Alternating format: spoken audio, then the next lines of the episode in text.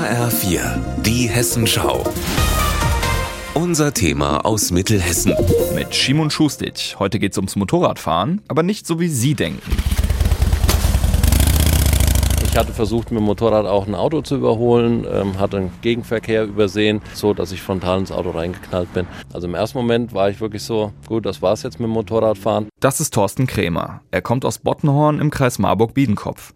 1999 hatte er einen schweren Motorradunfall. Seitdem ist sein rechter Arm gelähmt. Erst dachte er, dass er seine Passion, das Motorradfahren, für immer aufgeben muss. Aber nach kurzer Zeit kamen dann schon Kollegen rein und die haben mir dann so auf die Schultern geklopft und haben gesagt, mach dir keine Sorgen, dein Moped, das bauen wir dir um. Und damit war die Idee für einen Motorradclub geboren, den es so wahrscheinlich nicht nochmal gibt. Die Einarmhelden und Einbeinhelden helfen Menschen mit Behinderung wieder ihren Traum zu leben. Motorradfahren.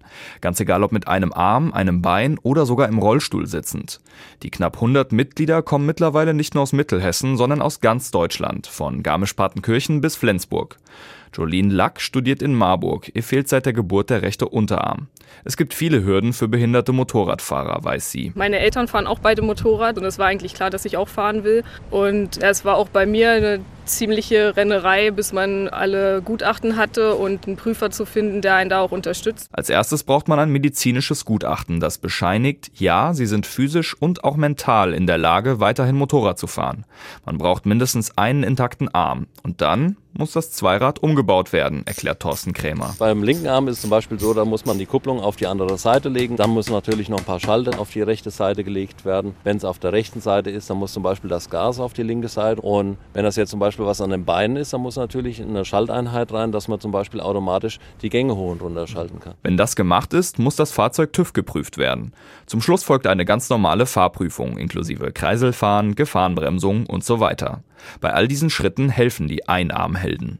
Und dann geht bald vielleicht das wieder, was nach einem Unfall zuerst für immer unmöglich schien. Motorradfahren. Wie sich das anfühlt, weiß Till Kraller. Er hat einen gelähmten linken Arm und eine Unterschenkelprothese. Sobald man auf dem Motorrad sitzt, da zählt nur noch das Motorrad und die Straße und der Rest spielt überhaupt keine Rolle, ob man eine Behinderung hat oder nicht. Das ist in dem Moment egal.